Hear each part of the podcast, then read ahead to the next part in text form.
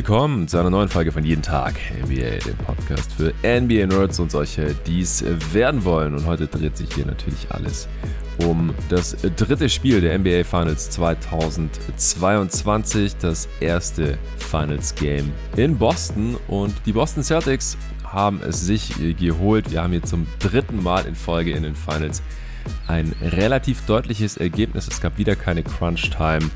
116 zu 100. Die Celtics haben so gut wie das gesamte Spiel geführt, auch wenn die Warriors immer wieder ein bisschen rankamen. Im dritten Viertel nochmal kurz mit zwei in Führung ging, war das heute doch eine relativ dominante Performance der Boston Celtics. Die Finals äh, bleiben spannend. Es geht hin und her hier in jedem Spiel. Jedes Spiel sieht ein bisschen anders aus. Und um das hier zu analysieren, habe ich mal wieder den Luca Cella am Start. Morgen, Luca. Guten Morgen, Jonathan. Wir hatten ja die Preview gemacht. Wir hatten nach Game 1 gesprochen. Nach Game 2 habe ich mit David und Arne ja am äh, Pfingstmontag hier aufgenommen. Das heißt, wir dürfen schon wieder einen Celtics-Sieg hier analysieren. Vorweg erstmal, wie siehst du die Finals gerade und ja, was ist so das Hauptding, das du aus dem heutigen äh, Sieg Bostons mitnimmst? Ja, ich finde, es sind wirklich sehr, sehr gute Finals, sehr intensive Finals. Macht einfach nur Spaß zuzuschauen. Es geht von Spiel zu Spiel wirklich hoch und runter. Ähm, es gibt immer viel zu besprechen und zu analysieren. Ich finde auch heute ist einfach extrem viel passiert in diesem Spiel und das macht einfach Spaß zuzuschauen. Also es ist einfach ja, so ein so ein hohes Level. Ja. Und was wir heute für mich entscheiden, was nehme ich mit? Ich würde tatsächlich sagen, dass ja die Celtics einfach körperlich überlegen sind. Und ja, für mich war der Knackpunkt heute das Anfang des vierten Viertels. Da haben die Warriors einfach den Ball zu oft weggeschmissen. Steph hatte drei Turnover in 80 Sekunden und die Celtics haben die Warriors einfach komplett outhustelt. Also die haben am mhm. offensiven Brett komplett dominiert, hatten eine Offensive Rebound Rate von 38 Prozent am Ende, haben selber auf den Ball gut aufgepasst im zweiten Viertel und ja, Possession Game ganz klar gewonnen und wie gesagt, die Warriors einfach ja krass outhustelt ähm, am Anfang vom vierten Viertel. Das war für mich der Knackpunkt, aber ich denke, es gibt hier noch ja einige andere Punkte zum Analysieren und zum Besprechen. Ja, auf jeden Fall. Aber ich würde auch sagen, es war das Inside Game, ja. das die Celtics heute hier gewonnen haben. Points in the Paint, Second Chance Points, Rebounds, äh, die ganzen klassischen äh, Inside-Geschichten, sage ich jetzt mal. Robert Williams haben wir ja auch in der Preview schon gesagt gehabt, mhm. dass äh, der könnte jetzt zum X-Faktor werden. Seine Gesundheit, der war heute ziemlich am Start, sah fitter aus, vor allem als auch in Spiel 2 26 Minuten gespielt. 8 Punkte, 10 Rebounds, äh, vor allem 3 Steals und 4 Blocks dabei. Halt auch wieder typische Robert Williams äh, Monster Blocks und die Warriors hatten dann, dann auch spürbar Schiss vor ihm auf dem Weg in die Zone oder in der Zone dann bei den Abschlüssen. Äh, Horford hatte auch wieder ein deutlich besseres Spiel als noch in Spiel 2. Äh, Spiel 1 bleibt äh, mit den ganzen Jumpern von ihm wahrscheinlich ein bisschen ein Outlier. Das war jetzt heute auch nicht äh, so der Fall bei ihm.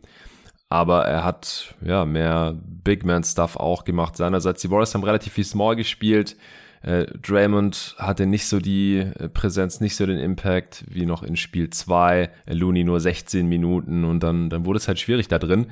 Und wieso die Warriors überhaupt dranbleiben konnten oder im dritten Viertel nochmal kurz die Führung äh, schnappen konnten, ist, weil die Splash Bros äh, heute mal beide gleichzeitig funktioniert haben. Äh, da werden wir gleich noch zu kommen. Und dann natürlich die, die Wings, die Star Wings der Celtics. Heute wieder mit sehr guten Spielen und da vor allem Jalen Brown, der im ersten Viertel mal wieder losgelegt hat. Das wird ja langsam so zu seinem Trademark. Am Ende dann auch Topscorer der Celtics mit 27 Punkten, aber der hatte sehr schnell 10 Punkte. Nach ein paar Minuten hatte Jalen Brown 10 und die Warriors 9. Also hat alleine die Warriors ausgescored. Die Celtics wieder mit dem besseren Start. Und äh, heute konnten sie das dann auch über die Ziellinie retten. Am Ende des ersten Viertels hatte Jalen Brown schon 17 Punkte. Auf Twitter haben ein paar amerikanische Kollegen geschrieben, dass das sein bestes Viertel der Saison war. Ja, im ersten Spiel hatte im vierten Jahr auch ein, ein starkes Viertel gespielt, haben wir hier auch im Pod drüber gesprochen. Mit seinen Drives äh, immer wieder die Celtics Offense gepusht. Und ich finde auch heute ja die, wieder einen sehr guten Mix gefunden. Wenn er offen ist, dann drückt er einfach direkt ab, nagelt die Dinger rein, hat die richtigen Pässe dann auch gespielt und ist auch immer wieder in die Zone gekommen. Die Celtics haben ja auch im letzten Spiel, das hatte ich hier mit Arne und David besprochen, ja, versucht die Mismatches zu attackieren, viel One-on-One -on -One gespielt, ähm, aber auch eben zu viel One-on-One -on -One gespielt, gerade äh, in Person von Tatum und Brown eben ist oft dann forciert, sind nicht so ganz klar gekommen, dann mit der späten Hilfe der Warriors, also dass früh keine Hilfe kam, dass sich dadurch halt auch keine Openings ergeben haben, keine offensichtlichen Kickout-Pässe auf halbwegs freie Dreier dann oder sowas, wie es noch in Spiel 1 der Fall gewesen war. Und das sah heute von Anfang an aber ein bisschen anders aus, oder? Wie hast du das gesehen? Ja, definitiv. Also ich denke, das ist ein ganz guter Punkt den wir hier direkt zu Beginn ansprechen können. Die Celtics Adjustments in der Offense. Wir haben gerade eben schon ja. gesagt, X-Faktor waren hier die, die Points in der Paint, aber generell für mich ja, einfach die Drives, aber auch die Cuts, das sah einfach viel, viel besser aus. Und die Frage, die man sich stellen muss, ist, was haben die Celtics anders gemacht? Ähm, es war einfach nicht mehr so statisch wie in Spiel 2. Man hat viel mit Handoffs mhm. und Handbags gearbeitet. Dadurch konnte man dann die Verteidiger und die Schwachstellen, die die Warriors ja definitiv haben, einfach viel besser attackieren, weil die Verteidiger waren dann schon in der Bewegung und ja, das konnten die Celtics einfach super ausnutzen. Die Dribble Penetration war gerade in der ersten Halbzeit wirklich sehr, sehr gut und was ja die ganzen Playoffs schon machen, ist einfach das richtige Basketballplay zu spielen. Und das haben sie heute auch wieder gemacht. Es waren auch nicht nur Dreier. Ich finde, das war eine sehr, sehr gute Mischung. Ähm, in der ersten Halbzeit vor allem, wie gesagt, ähm, Finishes am Ring, Dump-Offs in Dunker-Spot, Spacing war sehr, sehr gut. Natürlich aber auch die Kickouts für die Dreier, die sind auch ordentlich gefallen.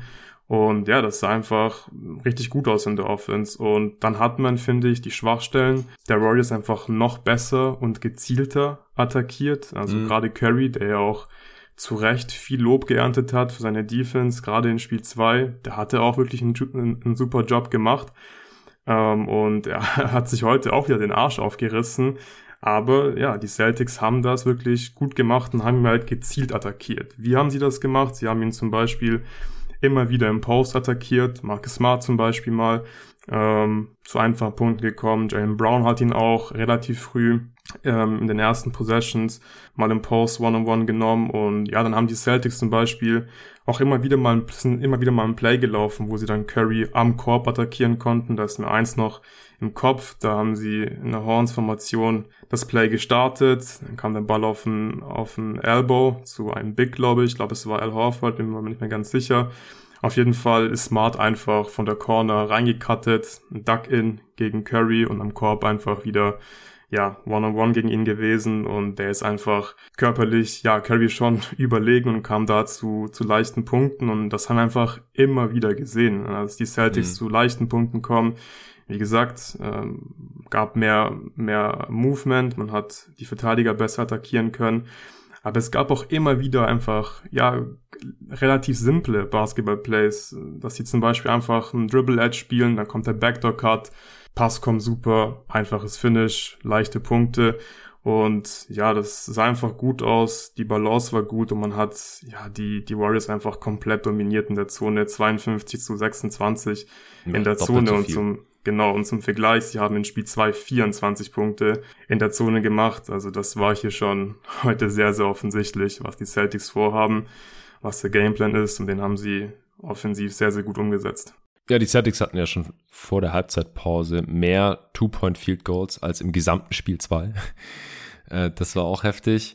Und das, das kam nicht von ungefähr. Also ich stimme dir bei allem zu, habe ich auch so gesehen. Ergänzend dazu noch, ich fand gut, dass sie Al Horford auch von Anfang an eingebunden haben. Mhm. Äh, nicht wie in Spiel 2, dass er seinen ersten Field Goal Attempt erst im dritten Viertel hat und es dann irgendwie so ein erzwungener Hookshot ist gegen Kevin Looney, sondern ähm, der hat einmal direkt äh, Deep Seal gehabt, also sich Position äh, tief im Post erkämpft gegen Otto Porter war das. Äh, das ist dann ein Mismatch, wo er dann easy finishen konnte. Einmal hat er dann vom High Post auf die Dreilinie auf White rausgepasst die Warriors Defense war heute auch einfach nicht so on point. Also es war nicht nur Draymond, sondern auch bei den anderen Spielern gab es da teilweise irgendwie Missverständnisse. Dann sind zwei Spieler haben Closeout auf Derek White äh, gelaufen und äh, der halt diesen Kickout ja von Horford gefangen hatte und auf einmal war niemand mehr bei Al Horford, der dann in die Zone gecuttet ist, runter den Pass zurückbekommen hat von White und dann, äh, ich glaube, sogar einen Dunk hatte. Auf jeden Fall Easy Buckets. Und da sie Curry ja auch so gezielt attackiert haben, also das war natürlich zum einen eine Folge daraus, dass er dann früh Foul Trouble hatte, aber weiter dann Foul Trouble hatte und dann erstmal drauf geblieben ist, was ja auch äh, aus meiner Sicht richtig ist, weil ohne Curry geht bei Warriors halt nur halb so viel, ähm, haben sie ihn halt immer weiter attackiert. Und das hat dann auch ganz gut funktioniert. Ja, dann hat er sein drittes Foul äh, bekommen, dann im dritten Viertel sein viertes Foul und hat dann halt auch nicht mehr ganz so hart verteidigen können. Das ist ja dann oft auch so eine psychische Geschichte. Und das, das war natürlich auch goldrichtig. Auch Draymond Green hat man heute einige Fouls anhängen können. Der musste frühzeitig duschen gehen, hat sein sechstes äh, einige Minuten vor Schluss schon bekommen gehabt. Wiggins hatte vier Fouls. Curry hat das Spiel mit vier Fouls am Ende abgeschlossen.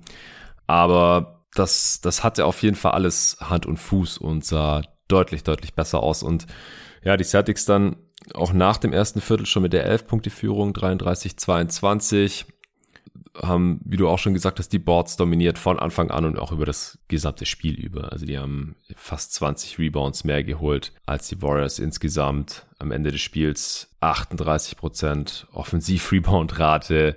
Das ist stark überdurchschnittlich. Die Warriors nur 16 Prozent. Was hältst du davon, dass die Warriors eher small gespielt haben. Also sie, sie scheinen ja nicht so ganz überzeugt von ihrer eigenen Starting Five zu sein, wenn Kevin Looney keine 20 Minuten sieht. Ja, das ist eine sehr, sehr gute Frage. Ich glaube, das ist so wahrscheinlich die spannendste Frage, die man hier klären muss. Mhm. Spiel 4, was ist die beste Lineup der Warriors? Ja. Ich glaube, die haben hier einfach ein Pool-Dilemma. Das beantwortet zwar jetzt nicht deine Frage, aber ich finde, äh, damit fängt es so ein bisschen an. Spielt ähm, ja mit rein auf jeden Fall. Ja, also er wird halt krass attackiert in der Defense. Du brauchst ihn aber eigentlich auch in der Offense. Aber ich glaube, seine Rolle wird eher noch kleiner, als dass sie größer wird. Dann hat mir Peyton gut gefallen in Spiel 2.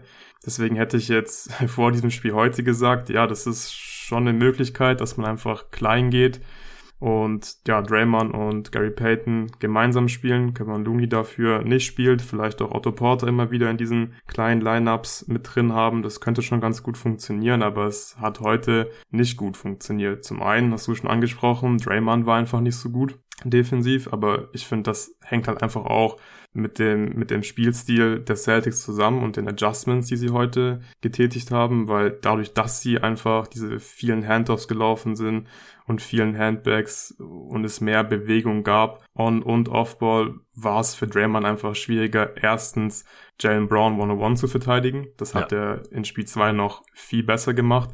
Und dann hat es sich halt auch gelohnt, dass er Jalen Brown verteidigt hat, weil das Spiel war, wie gesagt, relativ statisch und sie haben dann viel geswitcht auch mit ihm. Er hat oft Jalen Brown, also als primärer Verteidiger gehabt und dann nach den Switches auch Tatum hin und wieder verteidigt. Das hat er halt sehr, sehr gut gemacht.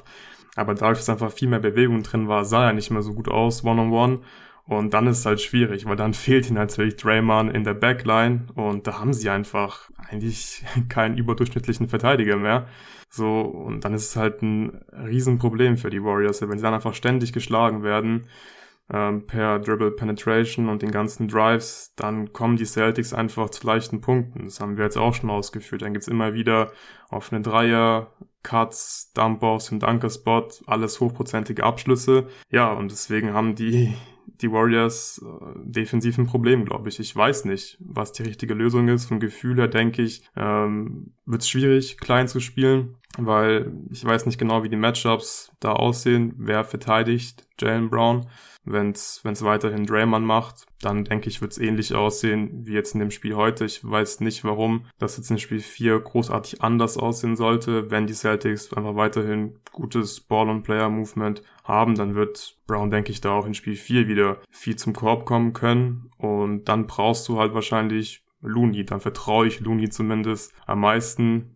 ist ein sehr, sehr souveräner Spieler. Von daher, von meinem Gefühl her, denke ich, werden sie jetzt nicht komplett klein gehen. Ich glaube, dafür fehlt ja auch so ein bisschen das Spielermaterial einfach. Wie siehst du's? Nee, also mehr Smallboard ist, glaube ich, nicht die Lösung. Nee. Also ich, ich könnte mir schon vorstellen, wenn Robert Williams halt fit ist und Al Horford halt eher so spielt wie heute, nicht wie in Spiel 2. Wie gesagt, Spiel 1 ist, glaube ich, ein unrealistischer Erwartungshorizont. Äh, dann muss Looney mehr spielen als 17 Minuten, wahrscheinlich weit über 20, ich will jetzt nicht sagen 30, das macht er auch recht selten. Aber wahrscheinlich eher 25 als 15, sage ich jetzt einfach mal. Ähm, es sei denn, Gary Payton hat ein absolutes Monster-Game, war heute nicht der Fall, hat nur gut elf Minuten gespielt, in denen sah nicht so besonders gut aus. Ähm, hat sich einmal verstopft, äh, konnte nicht richtig finishen, hatte nicht diesen defensiven Impact, weil auch er, er kann ja schon auch so ein bisschen dieser Backline-Defender sein, wie so ein, so ein Mini-Draymond, wenn man so will. Also im wahrsten Sinne des Wortes, ist er einfach noch viel kleiner als Draymond, äh, spielt aber auch viel größer, als er eigentlich ist im Normalfall. Und selbst wenn er offensiv dann kein Faktor ist, dann kann er das oft halt defensiv ein bisschen ausbügeln. War halt nicht so wirklich der Fall. Und entsprechend wenig hat er gespielt. Es ist auch nicht wirklich verwunderlich. Ich meine, der Typ war gerade erst einen, einen Monat draußen äh, und hat erst ein Spiel jetzt gerade gespielt gehabt, in dem es halt für die Warriors insgesamt ganz gut lief und wo er selber dann auch besser aussah.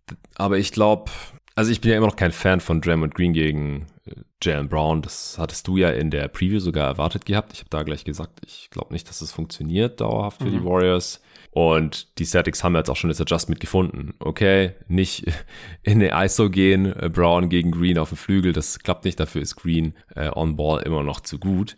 Aber wenn er halt aus der Bewegung kommt, ja, dann kann Green da halt nicht wirklich vor ihm bleiben und er kann halt auch nicht so wirklich wegroamen von Jalen Brown, weil der knallt die drei dann halt einfach rein. Und da bin ich dann auch mal gespannt, ob die Warriors die Matchups vielleicht ein bisschen verändern. Aber ich glaube, sie müssen mehr Looney spielen, wenn sie da in der Zone nicht aufgefressen werden wollen von den Bigs der Celtics. Weil Robert Williams hat ja auch nicht nur defensiv diesen Impact, sondern auch offensiv. Er bringt halt einfach das vertikale Spacing. Das heißt, er bindet seinen Defender immer da am Zonenrand im Dunker-Spot, weil wenn dann halt von ihm wegrotiert und weggeholfen wird, dann gibt's halt einen Lob und einen Slam oder einen Durchstecker und einen Slam oder zumindest einen Layup.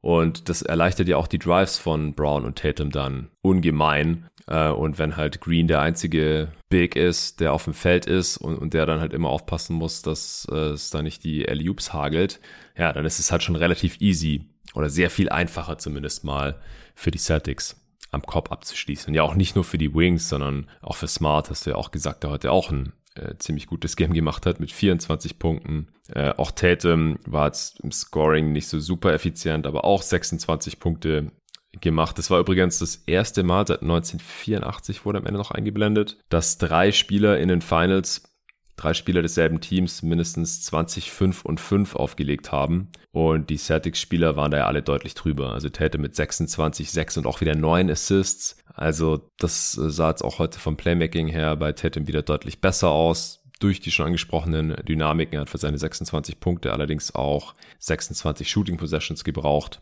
Aber durch das Playmaking bei nur zwei Turnovers war das insgesamt trotzdem noch eine sehr effiziente offensive Performance von Tatum. Jalen Brown 27, 9 und 5 bei zwei Turnovers. Der war deutlich effizienter. Der hat äh, auch neunmal aus dem Feld getroffen, genauso wie Tatum, aber sieben Field Goal Attempts weniger gebraucht. Auch vier von acht von Downtown, auch fünf von sechs Pfeife, genauso wie Tatum. Und Smart hatte 24, 7 und 5 und war auch effizient bei 20 äh, Shooting Possessions. Allerdings auch 5 Turnovers für seine 5 Assists, muss man dazu sagen. Äh, und es war, wie gesagt, das erste Mal seit 1984 die LA Lakers. Ähm, es war Abdul Jabbar, äh, ich glaube Magic und Worthy, bin mir nicht hundertprozentig sicher. Das äh, war zu schnell wieder ausgeblendet, bis ich das eingetippt hatte. Hast du es noch gesehen bei der äh, Übertragung? Ja, beim, beim dritten Spieler bin ich mir auch nicht sicher. Es waren auf jeden Fall Kareem und Magic, aber wie gesagt, beim dritten bin ich mir nicht ganz sicher, aber wie du gesagt hast, zu schnell wieder weg. Ja, wahrscheinlich Worthy, würde ich jetzt mal tippen. Ja. Aber nagelt mich nicht drauf fest. Ja, also das ist auf jeden Fall ein interessanter Punkt. Die, die Warriors sind ja ziemlich tief, also die haben halt Optionen, gar keine Frage. Otto Porter Jr. hast du auch angesprochen, war halt auch nicht schlecht. Ja, sechs Punkte, vier Assists, äh, zwei von drei, zwei von drei Dreiern getroffen. Der eine war ziemlich wild. Ich glaube, ich dachte, ich glaube, er dachte, die Shotclock läuft ab. Ja. Dabei gab es ja eine neue 24 Sekunden und nicht nur 14 Sekunden. Äh, aber er hat ihn reingeknallt. Er ist auch, finde ich, einfach immer gut für solche komischen Dreier. Ich war mir da ja. wirklich sicher, dass der einfach reingeht. Er ist irgendwie einfach ein tough Shotmaker. Ja. Obwohl er so ein, eher so ein Spot-Up-Rollenspieler-Guy ist eigentlich, aber nimmt manchmal wilde Würfe und dann knallt er die einfach rein. Jordan Poole, es, es ist echt schwierig. Die Defense ist äh, mhm. einfach nur eine Katastrophe. Das kann man nicht schönreden. Er fängt sich normalerweise das hinten wieder, was er halt vorne macht, es sei denn, er explodiert komplett, was er ja kann, aber halt meistens auch nicht übers ganze Spiel. Ähm, Im letzten Spiel ist in der zweiten Halbzeit explodiert, die erste war ja auch nicht gut gewesen. Jetzt heute hat er 10 Punkte gemacht in 25 Minuten aus neun Shooting Possessions, äh, aber auch drei Turnovers. Also heute hat er es nicht wettgemacht, was die Warriors sich hinten gefangen haben.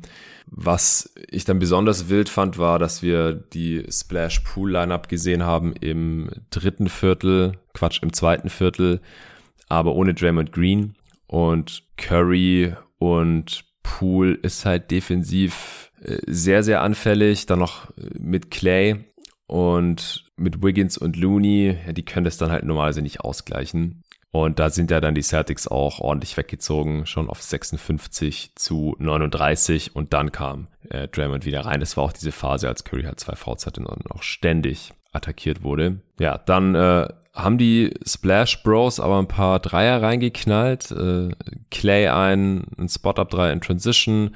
Steph hat einen Pull-Up-Dreier in Transition reingehauen. Wiggins hatte noch einen viel zu freien Dank in Transition, schneller 8-0-Run. Und dann sind die Warriors ja zur Halbzeit auch wieder auf 12 Punkte ran gewesen, 56, 68. Aber auch zur Halbzeit ähm, sah das statistische Profil eigentlich schon sehr ähnlich aus, äh, wie dann am Ende auch. Da hatten die Celtics auch schon doppelt so viele Points in the Paint, äh, mehr als doppelt so viele Offensiv-Rebounds und so weiter. Die Warriors haben sich im Prinzip nur über, oder hauptsächlich über Transition Offense, über Fast Break Punkte mhm. im Game gehalten. Anfang des dritten hat dann Curry äh, auch ein paar schnelle Dreier reingeknallt. Dann hatte Curry auch sein viertes Foul, hat äh, Smart beim Dreier gefault. Fand ich ein bisschen strittig, weil der eigentlich erst in die Wurfbewegung reingegangen ist, als er den Kontakt gespürt hat. Das sollte ja normalerweise eigentlich kein äh, Shooting Foul mehr geben. Also sehen wir wirklich immer wieder hier auf beiden Seiten. Also heute hier fand ich, haben die Refs jetzt auch keine besonders große Rolle gespielt für den Ausgang des Spiels, genauso schon wie in den anderen Finals Games auch. Aber wir sehen halt äh, immer wieder von Spiel zu Spiel so ein paar seltsame Pfiffe, wie ich finde. Einmal haben die Warriors auch so ein bisschen diskutiert, sich über irgendwas aufgeregt, äh, sind kollektiv nicht so wirklich äh, zurückgegangen und haben dann einen Full Court Inbound Pass und dann Touchdown. Dank, ja, Touchdown, Dank von Jalen Brown äh, gefressen. Celtics wieder mit 13 Punkten vorne.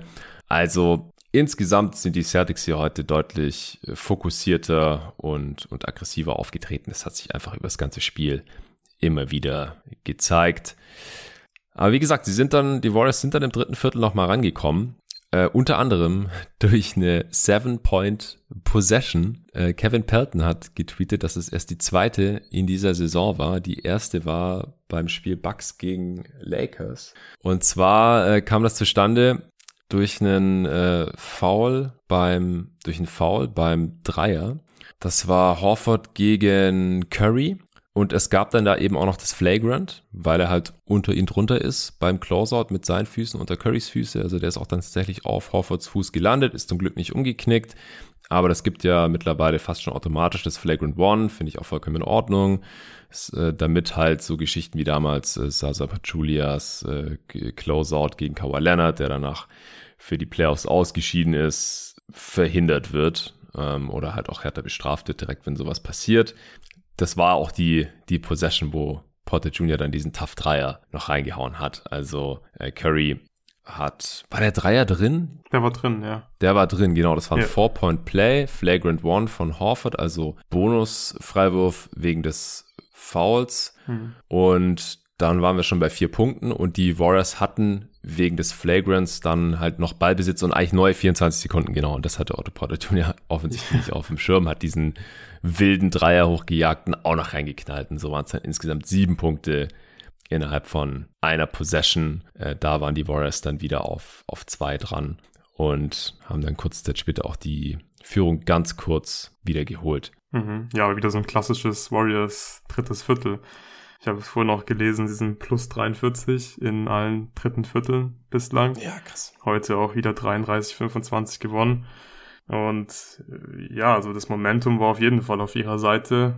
Aber man muss einfach dazu sagen, dass die Celtics halt, ja, wie in Game One wieder ein ganz, ganz krasses viertes Viertel gespielt haben. Vielleicht geht es jetzt ja auch so weiter, dass die Warriors immer ein gutes drittes spielen, aber die Celtics dann noch ein besseres äh, viertes Viertel. Und die Celtics, muss man halt auch ganz klar sagen, finde ich, ja, machen hier den besseren Eindruck und haben wahrscheinlich jetzt auch insgesamt den besseren Basketball bisher gespielt. So eine große Frage, die ich habe, ist, wie verteidigt man Curry weiterhin? Da bin ich mir selber noch nicht so ganz sicher, was ich davon halten soll, von der Drop Defense gegen ihn. Mhm. Weil Curry war ja heute auch wieder richtig stark, 31 Punkte, 6 von 11 Dreiern, 69% True Shooting, also hat er noch sehr, sehr effizient gescored, hatte halt aber nur zwei Assists, aber so vom Gefühle finde ich, ist es schon zu einfach. Also gerade Al Horford ist mir ein Drop wirklich viel zu tief, also kann ich nicht nachvollziehen, warum er wirklich so tief ist. Ähm, Robert Williams hat es heute besser gemacht. Der war in Game One, ist er mir da negativ äh, aufgefallen, aber der war ja. weiter oben bei den Screens, konnte da auch den ein oder anderen Wurf ja so ein bisschen contesten. Ich glaube, er hatte auch mal einen Block dabei. Also es war nicht so schlecht wie bei Horford. Aber ich finde es halt super interessant und ich weiß nicht, was du davon hältst. Ich, der Gedanke dahinter ist ja, okay, wir spielen halt Drop gegen Curry und dann trifft er halt die Dreier oder bekommt diese Dreier, aber wir nehmen halt den Rest dieser Warriors Offense zum größten Teil weg. Die Warriors kommen halt nicht so ins, ins Laufen. Und das stimmt schon so, aber ich finde, es ist trotzdem halt zu leicht, wie Curry zu seinen Punkten kommt. Also ich denke, da gibt's schon irgendwie bessere Mittel, als so eine tiefe Drop zu spielen, wie Horford das zum Beispiel macht. Und ähm, Offball machen sie es wirklich nahezu perfekt, finde ich. Also ja. ich finde, das kannst du eigentlich nicht wirklich besser machen. Äh, die Switches, Offball, die werden perfekt kommuniziert und dann auch perfekt exekutiert. Ähm, Derek White war überragend, gerade in der ersten Halbzeit defensiv, wie er Offball um die Screens gekommen ist, als er, als er da Curry äh, verfolgt hat, um die ganzen Offball-Screens. Und der hatte dann auch zum Beispiel eine super Rotation bei einem Looney Pick and Roll, wo er dann einfach ja wirklich perfekt äh, vertikal hochspringt und diesen diesen Layup am Ring verteidigt.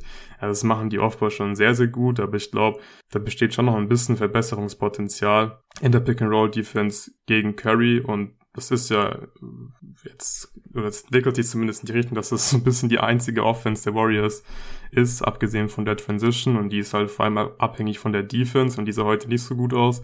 Und ich glaube, da kannst du noch ein bisschen, noch einen besseren Job machen und dann haben die Warriors wahrscheinlich wirklich ein Riesenproblem, wenn, wenn Curry da nicht so leicht in diese Dreier einfach reinlaufen kann äh, nach Belieben, nach jedem Pick and Roll. Ja, ich finde super interessant. Ich bin mir auch noch nicht ganz sicher, weil die Offense war jetzt heute trotzdem nicht effizient. Also der Erfolg gibt ja Udokas äh, Scheme hm. hier schon irgendwie recht. Auf der anderen Seite ist es halt so. Es ist zu einfach, finde ich. Ja, es geht halt so gegen jede Intuition eigentlich gegen, gegen Stephen Curry. Also es gibt ja schon einen guten Grund, wieso er es nicht macht. Also im ersten Spiel war es ja auch zu extrem zu Beginn, als Curry da direkt 21 Punkte, 6-3 im ersten Viertel hatte. So extrem ist es ja jetzt nicht mehr. Aber er kommt halt schon immer wieder an relativ freie Dreier. Also, dass jetzt im Endeffekt dann auch nur sechs von elf sind, das ist ja schon fast einigermaßen glimpflich dann. Ja. Das im Zwei-Punkte-Bereich ist Curry auch sechs von elf gewesen jetzt heute, aber er war schon ziemlich effizient jetzt im Scoring. 31 Punkte aus äh, 22 Shooting Possessions, gut auch drei Turnovers bei nur zwei Assists.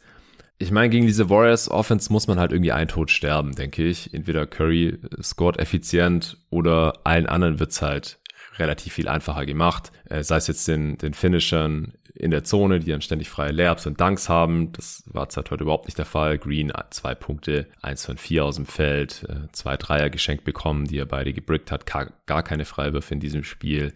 Also Green, wie gesagt, echt, echt ein mieses Game an beiden Seiten des Feldes. Äh, Kevin Looney hat in seinen 17 Minuten drei von vier aus dem Feld. Das ist okay, aber wenn du halt Curry aggressiver verteidigst, ähm, dann öffnet sich halt unten viel mehr oder es öffnet sich mehr für Curry aus dem Zwei-Punkte-Bereich, wo er auch immer noch sehr, sehr effizient finishen kann. Wiggins 7 von 16 heute, aber aus dem Zwei-Punkte-Bereich war er eigentlich auch gut.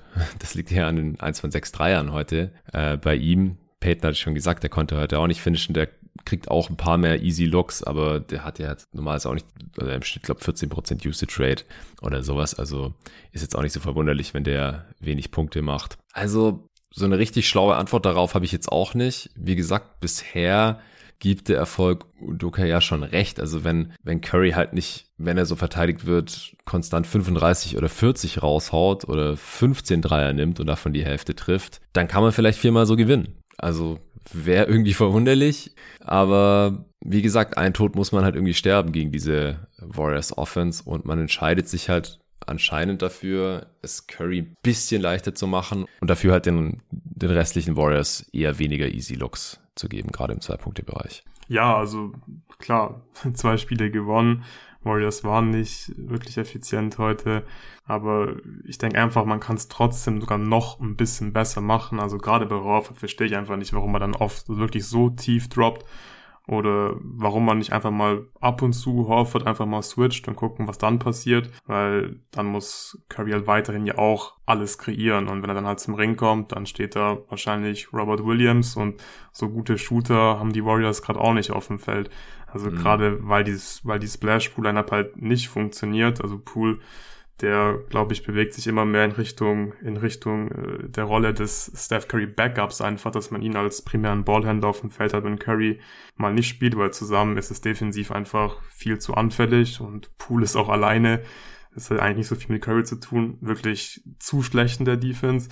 Und dann fällt der schon mal so ein bisschen raus. Ich denke, der kann da einfach nicht 30 Minuten spielen hier pro Spiel in dieser Serie. Und ja, klar, Clay ähm, hatte heute ein gutes Shooting-Game und er ist einfach ein verdammt guter Shooter, aber dann brauchst du ja eigentlich irgendwie schon Minuten von Peyton, der ist eigentlich ein Non-Shooter, Draymond, der nimmt wieder keine Würfe und hast du jetzt auch schon ein paar Mal gesagt, heute an beiden Enden des Feldes, aber ich finde vor allem offensiv äh, sehr, sehr mies. Also ich kann mir schon vorstellen, dass man, dass man da noch ein bisschen aggressiver verteidigen könnte und die Warriors dann vielleicht wirklich keine Chancen haben, weil auch heute, klar, am Ende war es zwar nicht knapp, aber wie gesagt, im, im dritten Viertel war das Momentum schon auf der Seite der, der Warriors und ich glaube, es kann dann eigentlich auch schon schief gehen, wenn Curry halt mal richtig ausrastet. Ich meine, es war ein gutes ja. Spiel heute, aber es waren halt in Anführungszeichen auch nur 31 Punkte, also mit der Defense.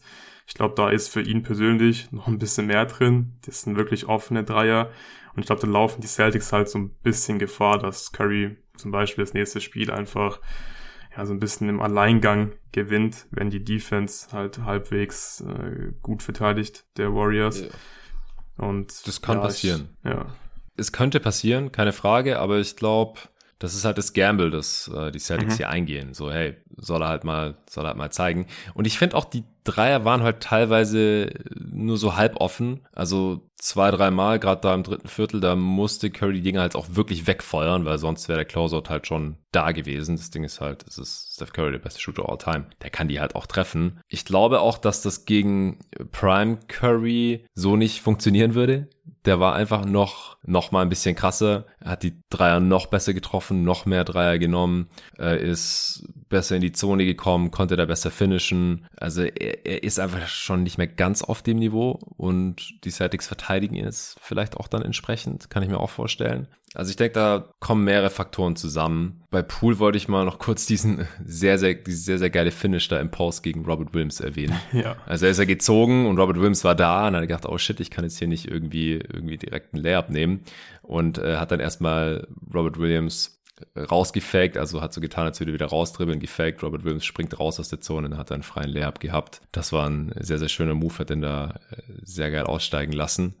Und ansonsten, ja, gut, die, die Drop, die hat halt, ich meine, das muss ich dir nicht erzählen, aber nochmal für die Hörer, so, die hat halt ein paar Vorteile. Wenn Horford da dann halt schon an der Freiwurflinie wartet und in der Zone, ich meine, dann kommt Curry da schon mal nicht hin. Wer auch immer der Rollman ist, äh, kommt da nicht hin oder etwaige Cutter haben dann da nicht so easy Finishes, ähm, weil halt Horford da ist und wahrscheinlich auch noch Robert Williams irgendwo in der Nähe rumlungert. Ähm, und beim Rebounding hat man halt auch den Vorteil, dass beide Bigs dann direkt da sind. Also ich glaube, man will halt einfach keine easy Buckets in der Zone abgeben und das hat heute auch sehr gut funktioniert. Das haben wir einfach eingangs erwähnt. Das ist ein großer Grund, wieso die Celtics heute hoch gewonnen haben, weil die Jumpshots, die waren es nicht. Da haben die Warriors heute das Spiel äh, dominiert. Also aus dem Midrange 8 von 14 laut NBA.com, also mit den langen Zweiern ohne Floater Range, also alles außerhalb der Zone, haben die äh, Warriors 8 von 14 getroffen, Celtics 4 von 13. Ja, das sind 31 versus 57 Prozent, das ist eine riesige Diskrepanz. Und äh, above the break Dreier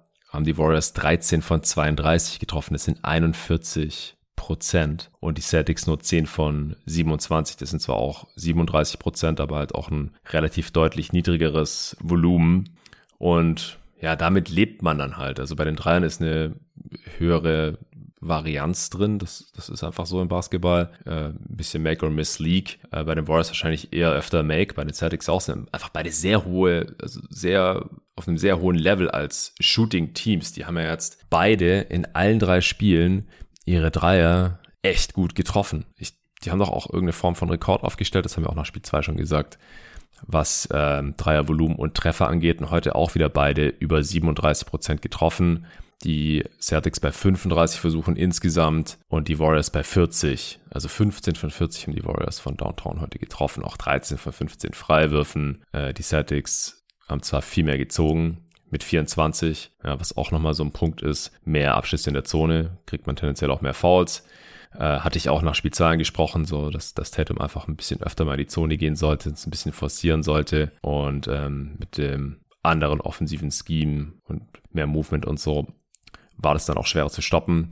Und schon sind die Celtics 24 Mal in der Linie, wo sie nur 17 getroffen haben, das sind nur 71 Prozent. Aber wie gesagt, es hat sich dann halt auch so summiert. Und wenn Horford mehr hochgeht, dann fallen da vielleicht gleich ein paar dieser Vorteile weg. Wenn Robert Williams mit drauf ist, dann ja.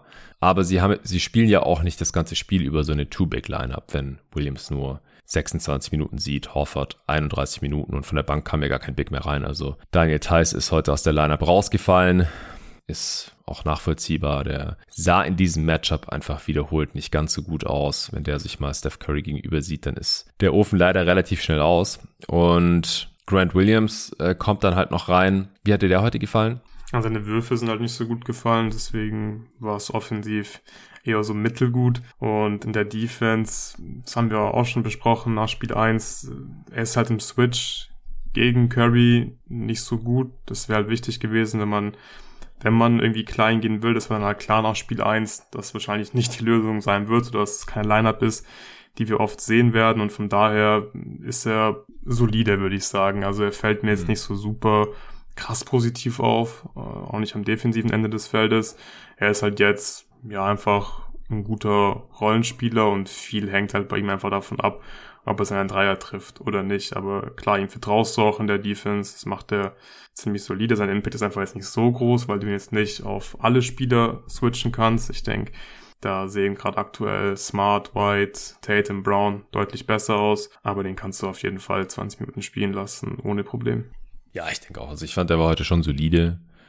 Zehn Punkte am Ende Celtics mit ihm auf dem Feld plus 10 in 20 Minuten. Äh, Im vierten Viertel hat Curry ihn mehrfach versucht zu attackieren, wurde ein bisschen gejagt, aber unterm Strich ähm, war das dann auch nicht das, das Allheilmittel für die Warriors Offense. Ja, und im vierten Viertel da ging es dann auch relativ schnell Richtung Celtics Sieg.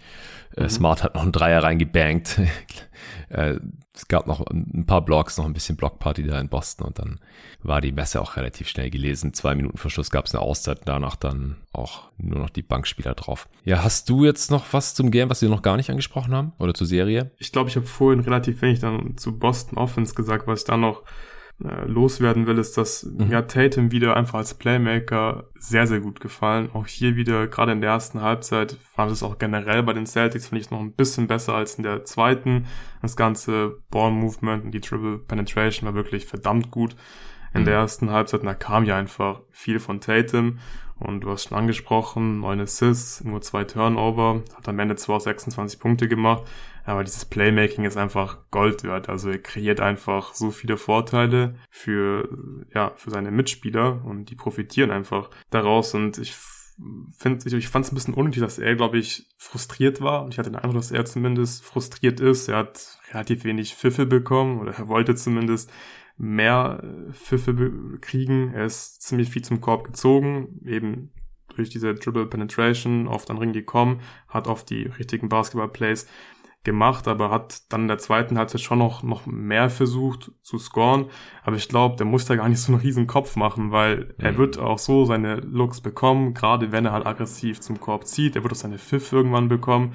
Aber dieses Playmaking fand ich heute auch wieder wirklich verdammt gut und es ist eine super Mischung einfach. Brown, der einfach eher sich auf Scoring fokussieren kann, attackiert, damit er scoret oft auch ja nach, nach Nachpässen von Tatum attackieren kann, dass Tatum so ein bisschen im Vorteil erstmal rausspielt und Brown dann relativ leichtes Spiel hat. Also ja, das gefällt mir und die Balance stimmt da auf jeden Fall in der Offense. Ja, Tatum zwar acht Abschlüsse im Ring bekommen, aber davon nur die Hälfte getroffen heute. Äh, auch viermal aus der Midrange draufgehalten, davon nur eingetroffen. Ich bin immer nicht der größte Fan von äh, Tatums Midrange-Game. Mhm.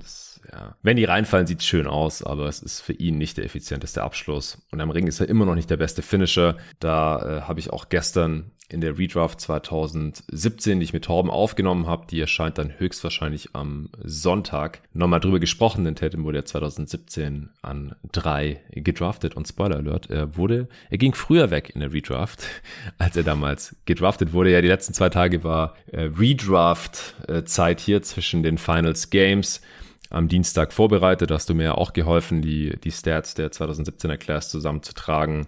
Und äh, da habe ich angefangen, die 2016er Redraft endlich mal zu schneiden. Die Aufnahme lag hier schon seit zwei Monaten fast rum.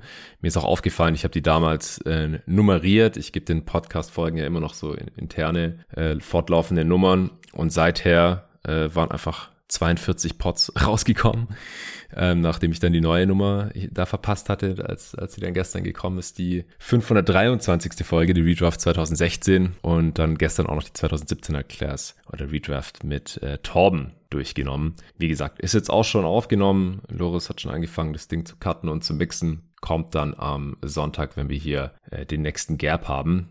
Denn äh, morgen nehme ich mit äh, Torben auch wiederum zu den Wing Prospects der jetzt anstehenden Draft Ende Juni auf. Äh, nächste Woche folgen dann da die Guards mit äh, Tobi Bühner und die Bigs mit äh, Dennis Janssen. Deswegen fangen wir da jetzt frühzeitig an, damit alle jeden Tag NBA-Hörer natürlich auch Zeit haben, sich auf die Draft äh, vorzubereiten und die wichtigsten Prospects kennenzulernen auf den drei äh, Positionen in Anführungsstrichen. Wings, Bigs und Guards. Das haben wir letztes Jahr so eingeführt nach den äh, defensiven Skillsets, denn offensiv lassen sich Spieler heutzutage einfach nicht mehr auf Positionen verteilen. Das ist äh, bisschen forciert und einfach nicht mehr zeitgemäß. Deswegen machen wir das hier auch nicht mehr so. Aber defensiv funktioniert das noch äh, durchaus, weil es da natürlich sehr viel stärker auf körperliche Voraussetzungen und Ausmaße ankommt. Da haben wir das eben so aufgeteilt. Das äh, geht am Freitag dann los, also morgen. Der Pod kommt wahrscheinlich gegen Abend. Ich nehme den nachmittags auf mit dem Torben zusammen.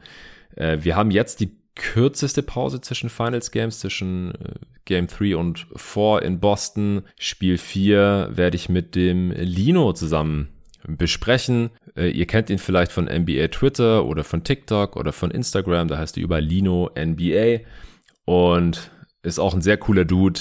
Ist hier ursprünglich aus Schöneberg aus Berlin, mittlerweile in äh, Köln wo ich ihn auch zum ersten Mal persönlich getroffen habe, vor einigen Wochen, als wir da beim King of Cologne Creator Edition äh, von äh, Paul Gude und Kicks im Basketballatelier mitgezockt haben, dieses One-on-One-Turnier Full Court.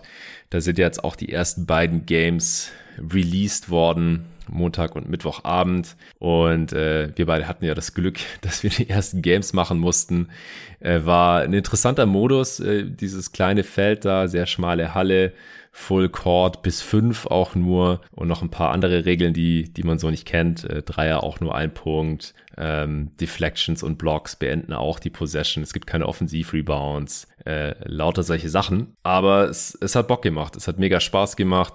Es waren zwei knappe Games. Äh, wer die Games noch nicht gesehen hat, gerne auf Paul Godes YouTube-Kanal gehen. Ich spoilere jetzt auch nicht das Ergebnis für die Leute, die es noch nicht gesehen haben, auch wenn es vielleicht der eine oder andere Hörer jetzt schon gesehen hat. Und der äh, wird am Samstagmorgen dann hier in den Pod reinkommen. Wir werden über die Finals quatschen. Er ist selber auch Celtics-Fan.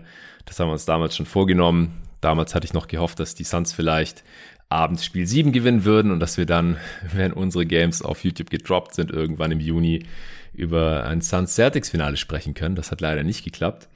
Und äh, wir werden dann auch noch ein bisschen über unser Matchup bei King of Cologne äh, quatschen. Da gab es ja auch schon ein bisschen Feedback äh, auf Twitter vor allem, auch auf Instagram, YouTube-Kommentare äh, habe ich ein bisschen reingeschaut, aber das ist, ist super toxisch, das muss ich mir jetzt nicht unbedingt geben.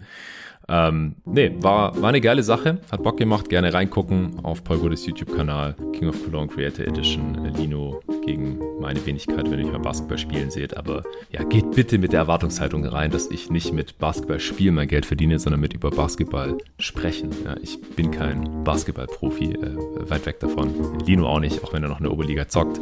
Ich äh, nur noch FBL mittlerweile hier in, in Berlin, aber war cool. Ähm, das dann am Samstag und dann Sonntag wie gesagt, höchstwahrscheinlich die Redraft 2017. Montag dann die Guards für die Draft diesen Jahres und Dienstag dann Game 5. Äh, denn fünf Spiele wird es mindestens geben in diesen Finals. Da habe ich mir den Patrick Preis organisiert, damit wir hier auch mal ein bisschen äh, Golden State Warriors äh, Fanseite drin haben und nicht ständig irgendwelche Celtics-Fans äh, wie David und dann eben auch Lino oder Sympathisanten wie eben Arne äh, sondern halt auch mal ein bisschen die, die Golden State Warriors Seite mit drin haben. Und dann schauen wir mal, wenn die Warriors noch eins gewonnen haben bis dahin, dann gibt es ja noch irgendwann Spiel 6 Minimum. Und das wird sich dann im Laufe der nächsten Woche ergeben, aber das ist so der Plan für die folgende Woche. Habe ich auch im Supporter Discord äh, gepostet schon gestern, nachdem ja am Dienstag dann doch kein Pod gekommen ist, weil ich einfach nicht rechtzeitig durchgekommen bin, diese drei Stunden Aufnahme Redraft 2016 fertig zu schneiden. Das war ein bisschen ein Act, nicht, nicht nur wegen der Dauer, also am Ende war der Pod dann 2 Stunden 38, äh, sondern ja, ich ursprünglich hätte es ein gesponserter Pod werden sollen, dann habe ich da nochmal die, das Sponsoring, die Werbeansage rausgeschnitten, dann hatten Torben und ich irgendwie Verbindungsprobleme, muss, sind uns ein paar Mal irgendwie ins Wort reingefallen und war alles nicht so sauber und dann irgendwann so, ja, ich habe gerade nicht verstanden, was du im letzten Satz, Satz gesagt hast, kannst du nochmal wiederholen und hier und da. Es war so ein bisschen Hickhack. Äh, gibt's, gibt's ganz selten zum Glück. Äh, hat aber eine halbe Ewigkeit gedauert, bis ich dann, dann durch war, bis das Ganze hörbar war. Aber ist jetzt draußen, seit gestern. Ähm, 30 Picks der Redraft 2016 bei der 2017er. Kann ich schon mal verraten, da haben wir uns ein bisschen kürzer gehalten und auch nur 20 Spieler neu gepickt. Gut, äh, Luca, vielen Dank, dass du heute Morgen hier wieder am Start warst. Jetzt ist auch gleich 7 Uhr und äh, wir haben unser morgendliches Online-Meeting mit äh, dem Kollegen Loris, der sich danach direkt dran machen wird, diesen Pod rauszuhauen. Das heißt, ihr hört den dann hier noch irgendwann am Donnerstagmorgen, frühestens. Und ja, wir hören uns dann morgen wieder. Vielen Dank fürs Supporten. Ohne euch würde es jeden Tag NBA nicht geben und bis dahin.